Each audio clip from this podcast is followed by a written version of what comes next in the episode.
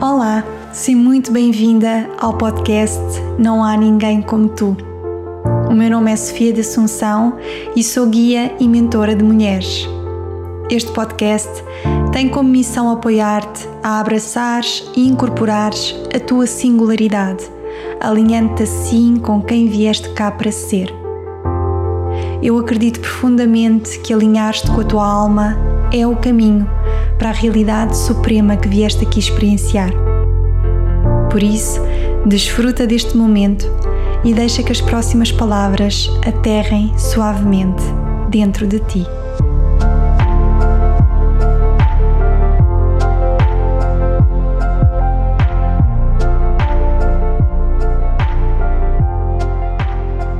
Olá, seja muito bem-vinda a mais um episódio do podcast Não Há Ninguém Como Tu. E hoje trago aqui um episódio com algo que foi muito, muito, muito impactante para mim nesta minha jornada de criar uma vida cada vez mais intencional e um negócio também cada vez mais intencional. Uma vida e um negócio, no fundo, cada vez mais alinhados com a minha singularidade, com aquilo que me diferencia. E é, portanto, algo que veio um, acrescentar ao trabalho que eu também levo para mulheres como tu. E no episódio de hoje quero falar sobre como é que nós fazemos isso de criar uma vida e um negócio intencionais. Não vou propriamente levar-te por um processo, por um passo a passo de como criares uma vida e um negócio intencionais. A minha intenção com este episódio é que tu te tornes muito consciente de, de que vivendo como nós estamos a viver, de vivendo como estás a viver, não é possível tu criares uma vida e um negócio intencionais. Eu sinto muito que neste mundo do desenvolvimento pessoal, uh, no mundo do coaching e da mentoria, nós ficamos muito na superficialidade. Ok, queres criar uma vida e um negócio intencionais, então vamos lá para a ação mas depois o que eu percebo e o que eu observo é que, ok, as pessoas fazem processos, nos processos até, até sentem alguns progressos, mas quando param os processos, quando terminam os processos, um, é como se regressassem ao ponto de partida. É como se, um, na verdade, não tivesse existido real transformação. É como se a transformação tivesse acontecido só mesmo a um nível superficial. E eu acredito que isso se prende pelo facto uh, de nós não irmos realmente à raiz das questões. Então, a minha proposta hoje é levar-te uh, à raiz daquilo que te está de facto a impedir de criares uma vida e um negócio intencionais. E hum, cada vez mais pessoas chegam até mim nesta busca, não é? Nesta busca por, um, por criarem uma vida e um negócio intencionais. Muitas pessoas sobretudo mulheres, não é? Que é, que é o público com quem eu trabalho maioritariamente, sentem-se insatisfeitas, sentem-se infelizes, sentem-se irrealizadas e sentem-se, sobretudo, muito cansadas de tentarem transformar e não conseguirem transformar. Portanto, há uma noção de esgotamento, de cansaço, de exaustão que está muito, muito, muito presente na minha comunidade hoje e que eu sinto que não estava tão presente há oito anos atrás, quando eu comecei a trabalhar individualmente com, com pessoas. E o que eu um, comecei por fazer há oito anos atrás foi eu, eu, trabalhava especificamente com pessoas que queriam encontrar um trabalho com propósito. Portanto, esse foi realmente o meu foco nos meus primeiros anos uh, enquanto coach. E o que eu uh, percebi nessa altura é que as pessoas não se conheciam, as mulheres não se conheciam o suficiente. E eu uh, percebi que esse era o, o maior entrave às, uh, ao encontro desse propósito, ao encontro de algo que as realizava, que as apaixonava, que era prazeroso para elas. E, e, o meu foco foi durante muitos anos esta questão do autoconhecimento. Eu acabei até por criar uma academia de descoberta pessoal. Não sei se quem está desse lado ainda estava ou já estava comigo nessa altura. Portanto, acabei por criar essa academia de descoberta pessoal, onde o foco era precisamente esse autoconhecimento. E. Um, com o passar dos anos, eu fui percebendo algo ainda mais profundo do que isso, que foi nós não temos como nos autoconhecermos sem expandirmos a nossa consciência, ou seja, autoconhecimento requer expansão de consciência. E portanto, o que eu comecei a perceber é que eu não conseguia facilitar esse processo de autoconhecimento com determinados níveis de consciência. Eram necessários níveis mais expandidos de consciência para que a pessoa se aprofundasse no conhecimento que tinha de si mesma e conseguisse efetivamente alinhar-se com o seu propósito. Então, hoje eu percebo que desenhar uma vida e um negócio intencionais requer muito mais do que auto, autoconhecimento, requer realmente consciência, requer awareness. E eu sinto que uh, é maravilhoso nós estarmos neste momento da nossa humanidade a falar cada vez mais de parentalidade consciente, de conscious living, não é? Estamos a falar cada vez mais de vivermos conscientes, um, de termos relações conscientes, mas, e aqui começa aqui o, o fulcro deste meu episódio, nós não podemos tornar-nos mais conscientes se estamos a viver em modo de sobrevivência. Se estamos o dia todo a correr, como diz uma amiga minha, Eva Coelho, se estiveres aí, um, se passamos o dia todo a correr atrás do prejuízo, nós estamos o dia todo a correr atrás daquilo que ainda precisa de ser feito.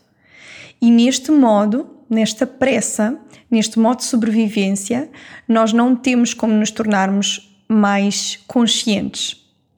Se nós não mudamos a forma como estamos a viver, não há como estas lindas teorias de parentalidade consciente, de liderança consciente, de hum, vida consciente se tornar uma realidade.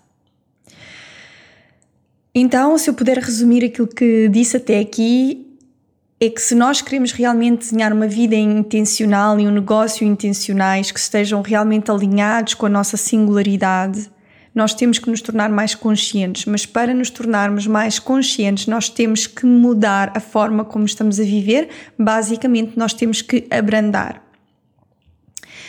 Uma noção que eu te quero trazer aqui é que para, para te tornares mais consciente, isso requer uma boa dose, para não dizer uma grande dose, de autoobservação. Alguém que não se consegue observar a si mesmo não tem como expandir a sua consciência.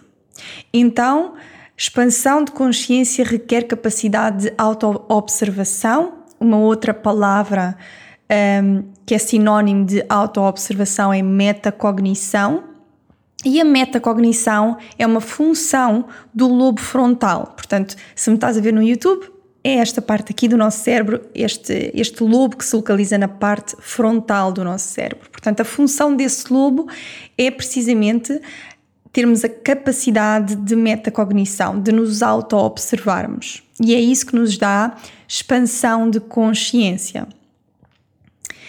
Agora, algo que provavelmente não sabes se todas nós que estamos aqui a ouvir este episódio fizéssemos a, neste preciso momento um exame aos nossos cérebros que medisse a atividade cerebral do nosso lobo frontal, que medisse a quantidade de irrigação sanguínea que o nosso lobo frontal está a receber neste momento, nós íamos receber a informação de que o nosso lobo frontal não existe. Ou seja, os nossos lobos frontais da humanidade no momento atual é como se eles não existissem, eles não têm irrigação sanguínea, eles não têm atividade cerebral praticamente nenhuma. E isto acontece porquê? Porque nós estamos a viver em modo de sobrevivência, estamos a viver em stress constante, em pressa constante, em ansiedade constante e, portanto, o sangue que irriga o nosso cérebro está a ir para todas as, as zonas do nosso cérebro que gerem as urgências, que asseguram a nossa sobrevivência.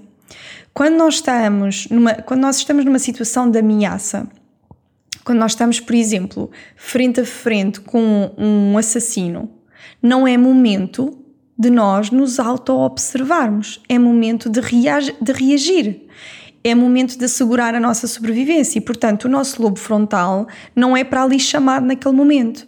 O problema é que nós estamos a viver todos os minutos do nosso dia como se estivéssemos frente a frente com um assassino, como se estivéssemos frente a frente com um leão. E, portanto, este lobo frontal nunca está ativado. Ou seja, nós não temos, neste modo de sobrevivência, capacidade de nos auto-observarmos. Então, não temos capacidade de expandir a nossa consciência. Enquanto os nossos cérebros continuarem a viver neste caos, nós não temos como nos tornar mais conscientes. Então, eu sinto que é maravilhoso mais uma vez estarmos a falar de toda esta parentalidade consciente, de toda esta liderança consciente, de viver de forma consciente, mas nós não temos como fazê-lo se não mudarmos a forma como estamos a viver, se não sairmos deste caos para alguma ordem, se não sairmos deste stress para alguma calma e alguma presença. Nós não nos tornamos conscientes porque queremos simplesmente. E eu tenho a certeza que desse lado eu tenho mulheres mães a ouvirem-me, mulheres mães que querem exercer uma parentalidade mais consciente e que percebem que em determinadas situações, por muito que elas queiram exercer uma parentalidade consciente, o stress, a ansiedade, a pressa, a gigante to-do list impede-nos de trazer essa presença, essa calma e esse amor para os nossos filhos. Então, não chega querer tornar-nos conscientes, não chega querermos liderar de forma mais consciente, não chega querermos relacionar-nos de formas mais conscientes, nós temos mesmo que mudar radicalmente a maneira como estamos a viver as nossas vidas e os nossos negócios. Nós todos estamos a viver, sem exceção, uma eu não vou dizer sem exceção, vou corrigir. Haverá, haverão certamente exceções, felizmente, mas estamos todos de alguma forma tocados por aquilo que se chama de hurry sickness, que em português significa doença da pressa. A definição deste hurry sickness é um padrão de comportamento caracterizado por uma contínua pressa e ansiedade. Uma outra definição é um mal-estar no qual a pessoa sente de forma crónica falta de tempo e por isso tende a realizar cada tarefa mais rapidamente e a ficar agitada quando se depara com algum atraso. Então, tu que me estás a ouvir desse lado, diz-me se te identificas, porque eu, quando li isto, levantei as duas mãos, sou toda eu. Então, se me estás a ver no YouTube ou se me estás a ouvir em alguma plataforma de podcast, let me know se tu também te identificas com, com isto. E se te identificaste de alguma forma com isto, eu vou hoje partilhar 10 sintomas deste hurry sickness para que tu possas realmente reconhecer o que é que te está a impedir de viveres uma vida mais consciente e até criares uma vida e um negócio mais intencionais. E quando tu tens noção destes sintomas, tu podes começar realmente a ir à raiz e a fazer mudanças significativas na forma como, tu, como estás a viver a tua vida e os teus negócios. Esta lista de 10 sintomas que eu vou partilhar contigo não, não, não é da minha autoria, ela é da autoria de John Mark Comer no livro The Ruthless Elimination of Hurry, que eu penso que não existe em português, mas de qualquer das formas, se eu encontrar, eu vou deixar na descrição do episódio. E John Mark Comer, ele é o pastor fundador da Bridgetown Church em Oregon, nos Estados, nos Estados Unidos. E, portanto, é um pastor cristão. E, claro que muito do trabalho dele Uh, está embebido de, de, de, dos ensinamentos bíblicos. No entanto, para aqui, para este episódio, eu procurei trazer uh, estes sintomas da forma mais um, neutra possível. E o primeiro sintoma é a irritabilidade. E o John, uh, John Mark Comer um, ehm, convida-nos a autodiagnosticarmos este, este primeiro sintoma não olhando para a forma como nós tratamos os nossos colegas de trabalho ou os nossos vizinhos, mas para a forma como nós tratamos aqueles que são mais próximos de nós, como os nossos parceiros ou parceiras, os nossos filhos, os nossos colegas de quarto. E eu, quando li isto, identifiquei-me, reconheci-me, vi-me totalmente, porque sou uma pessoa que sou muito disponível para a minha comunidade, sou muito disponível para a minha audiência, sou muito disponível para as minhas clientes, mas quando chega ao final do dia e eu tenho que estar disponível para os meus mais próximos, a irritabilidade surge aí irrito muito facilmente com as pessoas que me são mais queridas. Portanto, primeiro sintoma, check, para mim, totalmente identificada. Segundo sintoma, hipersensibilidade. Quando pequenas coisas escalam para grandes eventos emocionais, isto acontece quando as nossas reações são desmesuradas, são desproporcionais em relação ao facto que as ativou, à situação que as ativou. Então, hipersensibilidade é também um dos sintomas deste, desta hurry sickness, esta doença da pressa. Terceiro sintoma, incapacidade de descansar. É quando tentas abrandar e descansar, mas não consegues efetivamente relaxar. Isto também acontece quando tu começas a querer instalar uma nova rotina e decides, ok, eu a partir de hoje vou começar o meu dia no modo slow living. Mas ao fim de alguns dias tu estás já aborrecida desse modo slow living e é como se ele não fosse suficientemente interessante. Ou quando tu tentas meditar, mas não te consegues concentrar, por exemplo. Ou outra coisa que as minhas clientes do, dos meus programas de grupo me trazem muitas vezes, que é Sofia, no início, nos primeiros dois dias, quando fiz esta meditação, correu maravilhoso, mas agora é como se precisasse de outra meditação. Então, nós nem sequer conseguimos ficar com, um, com algo que, que já está ali presente há algum tempo. É como se precisássemos dessa constante novidade. Portanto, há essa incapacidade realmente de relaxar com o que é. Uh, outra forma de expressão deste sintoma, que é esta incapacidade de descansar, é quando vais para a cama mais cedo, mas ficas às voltas com ansiedade. Ou quando vês televisão e ao mesmo tempo estás no telemóvel, quem nunca, não é? Estamos a ver algo na televisão mesmo assim estamos a fazer um scroll ali nas redes sociais. Ou quando dobras a roupa e estás a ver um vídeo no YouTube, ou quando estás a cozinhar e estás a ouvir um podcast, portanto, este constante multitasking. No fundo, eles são o reflexo de que o nosso corpo e a nossa mente, o teu corpo e a tua mente, está totalmente, estão totalmente viciados nessa droga que é a rapidez, portanto, adrenalina e cortisol. E quando nós não temos, quando não tens essa dose de rapidez, uh, tu não recebes a dose de dopamina, que é aquilo que nos faz sentir prazer. Então não consegues acalmar esta incapacidade de descansar. Quarto sintoma, o vício no trabalho, este workaholic, este estar viciado em atividade non-stop no fundo, está muito relacionado com, este, com o sintoma anterior, esta incapacidade de descansar, mas tem a ver com o não saberes quando parar, ou pior, não conseguires mesmo parar. Um, o John Mark diz que as tuas drogas preferidas uh, neste sintoma são realizar e acumular, e isso pode aparecer como carreirismo, ou seja, aquele foco em crescer na carreira, em constituir carreira, em acumular um, formações, em acumular uh, reconhecimentos. Também pode aparecer como uma obsessão com limpeza ou uma obsessão com afazeres constantes e o resultado no final do dia é que não tens nenhuma energia de sobra para dar aos teus parceiros, eh, parceiro, parceira, aos teus filhos ou às pessoas mais queridas. Portanto, elas recebem o pior de ti. Diz-me se te identificas com este quarto sintoma.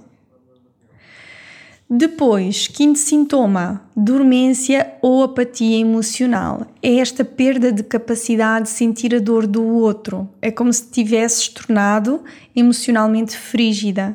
E isto também se pode refletir numa indisponibilidade emocional para te doares aos outros. E este sintoma para mim foi muito interessante ler isto porque eu nunca tinha lido nada que me fizesse entender algo que eu já tinha experienciado, mas eu não conseguia colocar palavras. Eu sempre fui uma pessoa apaixonada por animais. Eu na Suíça tinha um gato, portanto há oito anos atrás tinha um gato que era o Caramel. E quando eu vim para Portugal eu trouxe o Caramel comigo, claro, era impensável de outra maneira, portanto trouxe o Caramel.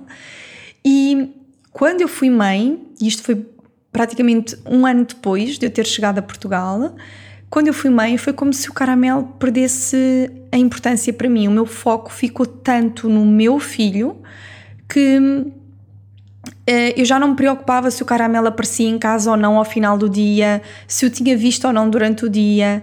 E com a chegada da minha segunda filha, que foi logo 20 meses depois, isso um, um, tornou-se ainda mais claro. E atenção, que isto pode parecer que eu me tornei completamente insensível aos animais, o que não é verdade. Eu continuo a amar os animais, continuo a amar o meu caramelo, um, que continua vivo já com 14 aninhos em cima mas o que eu senti efetivamente foi que emocionalmente é como se eu tivesse criado uma barreira, uma defesa, porque já havia too much a acontecer na minha vida, too much a precisar da minha atenção.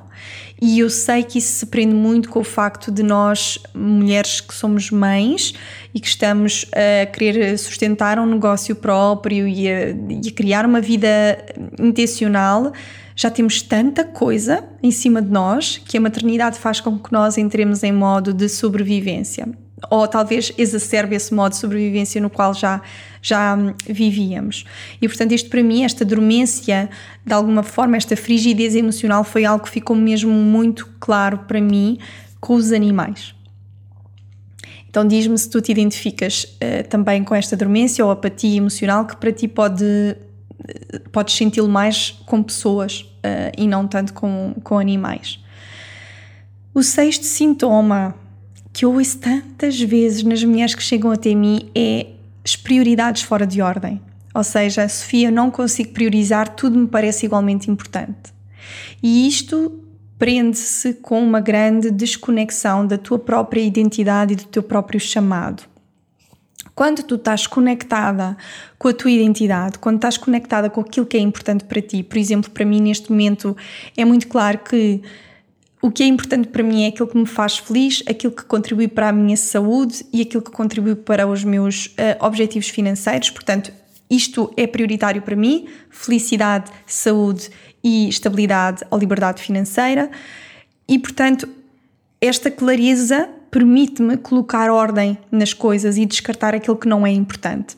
Eu não fico perdida no caos, na imensidão de coisas que há para fazer, porque há coisas que claramente eu não vou querer fazer, eu não vou querer dedicar tempo a isso, porque não é importante para aquilo que é importante para mim. Então, quando tu tens estas prioridades fora de ordem, estás sempre a ser sugada para aquilo que é urgente, não para aquilo que é importante para ti. Então, tens uma vida que é reativa, não uma vida que é proativa, não uma vida que é criadora. Tu estás mais ocupada do que nunca e ainda assim sentes que não tens tempo para aquilo que realmente importa para ti.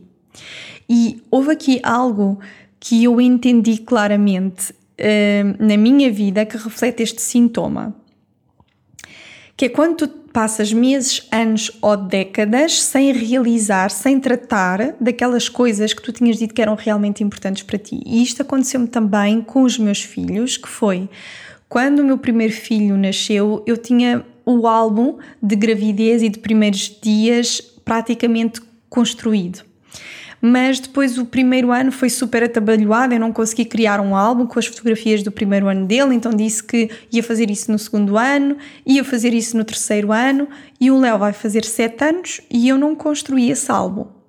E a minha segunda filha, que nasceu lá está 20 meses depois, ou seja, eles têm 20 meses de diferença, não tem nenhum álbum. E há anos que eu digo que isso é o que é realmente importante para mim, e e lembro-me de quando vim para esta casa depois da minha separação ter esse foco. Agora vou sim construir os álbuns dos meus filhos e já estou quase a fazer três anos nesta casa e continuo sem construir os álbuns.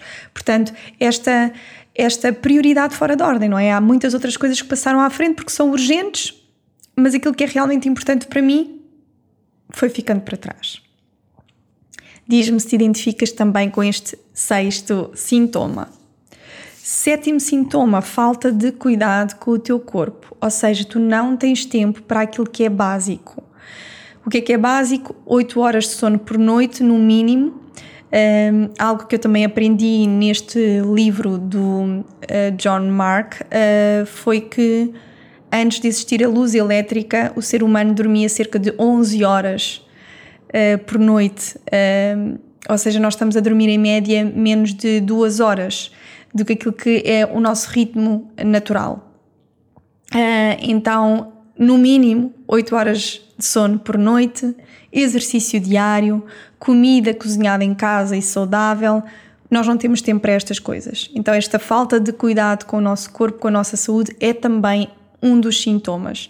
As consequências é que ganhamos peso, ficamos doentes múltiplas vezes ao ano, acordamos regularmente cansadas, não dormimos bem, portanto, tudo isto engloba aqui, eh, ou encaixa aqui neste sétimo sintoma falta de cuidado com o teu corpo. Diz-me também se te identificas com este sintoma.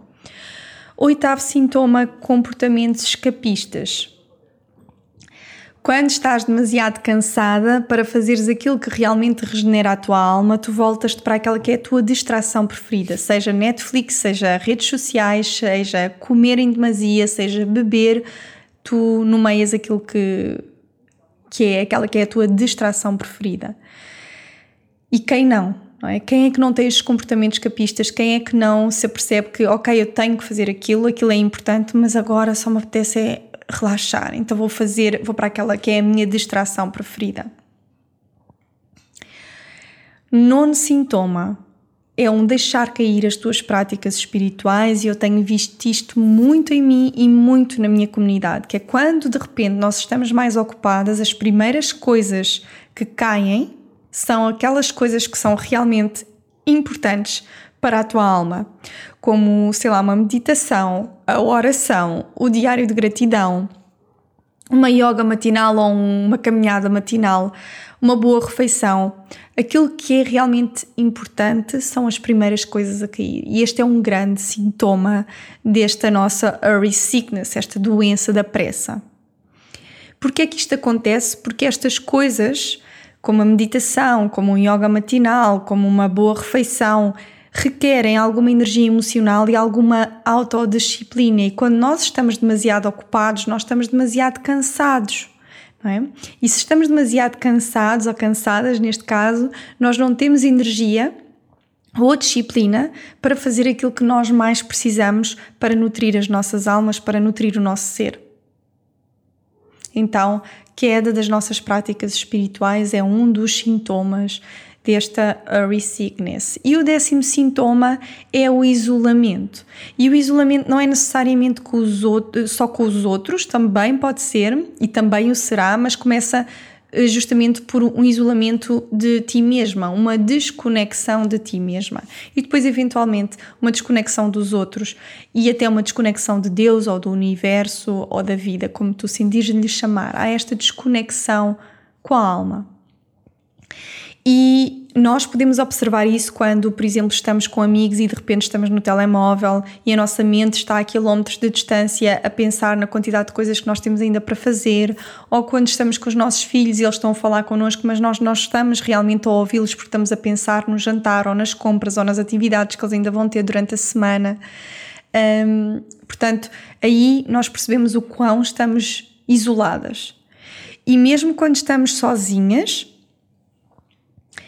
e enfrentamos os nossos vazios, imediatamente regressamos ao digital para nos distrairmos e ocuparmos. Isto é flagrante, por exemplo, nas filas de espera no supermercado ou quando vou ao banco ou aos correios, que é está tudo no telemóvel, porque há esta incapacidade de enfrentar o nosso próprio vazio ou o nosso próprio interior. Há esta constante necessidade de nos distrairmos, de, de fugirmos, que no fundo é uma forma de nos isolarmos. Então diz-me se estes sintomas fizeram sentido para ti ou até gostaria de saber qual destes sintomas foi, foi mais impactante para ti ou fez mais sentido para ti? Onde é que tu te reconheceste mais? Em que sintoma é que tu te reconheceste mais? Se precisares de reouvir o episódio, vai ouvir novamente. Eu sei que é muita informação, mas sinto que é mesmo importante porque quando nós começamos a reconhecer estes sintomas, nós podemos começar então a olhar para a raiz desses sintomas, onde é que na nossa vida nós estamos a promover que estes sintomas se perpetuem e o que é que eu preciso de transformar na minha vida para uh, terminar com a causa destes sintomas. E é aqui que nós começamos a alterar certos hábitos e a fazer certas escolhas e a tomar certas decisões nas nossas vidas, na nossa forma de viver, na nossa forma também de viver os nossos negócios, para que realmente possamos curar-nos desta doença, da, da pressa e possamos entrar num estilo de vida ou num modo de vida que é realmente consciente.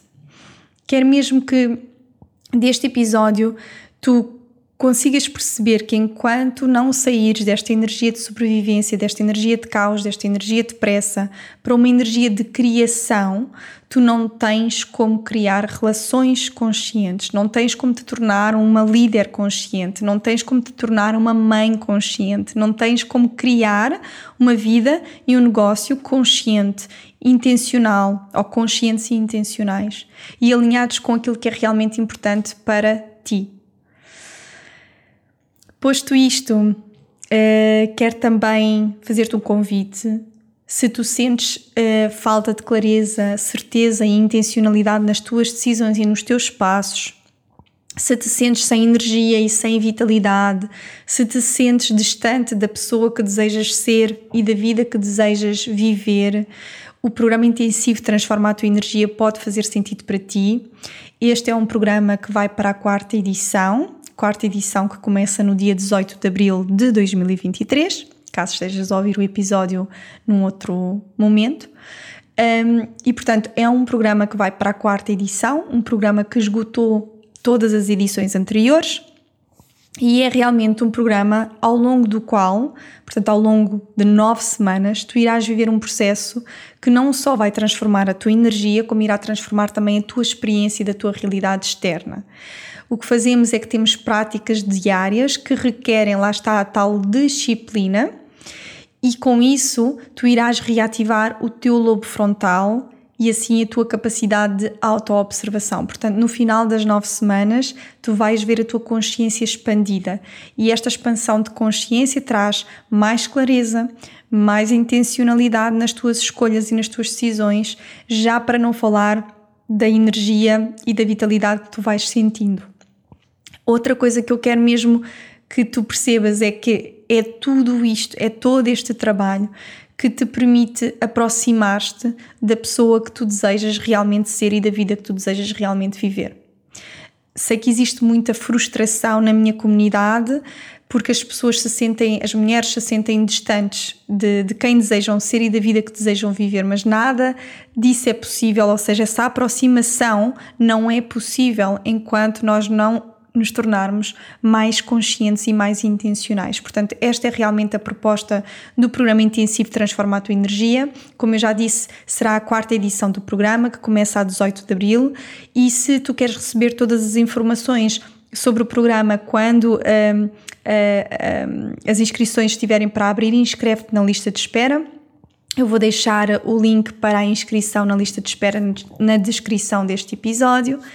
E com isto eu termino o episódio de hoje. Espero que tenha feito sentido para ti, espero que te deixe refletir sobre o que é que precisas de transformar na tua vida para realmente começares a sair desta doença da pressa e uh, começar a viver realmente de uma forma mais consciente e mais intencional. Não basta querer, há mesmo transformações, mudanças estruturais na nossa forma de viver a vida e o trabalho que têm que acontecer para que nós possamos viver dessa forma que nós desejamos, mais consciente e mais intencional. Um grande beijinho, nós vemos-nos no próximo episódio. Obrigada por ter estado desse lado e até breve. Gratidão pela tua disponibilidade e abertura à mensagem deste episódio. Eu acredito profundamente que de cada vez que uma de nós abraça mais a sua verdade, todo o universo beneficia com isso.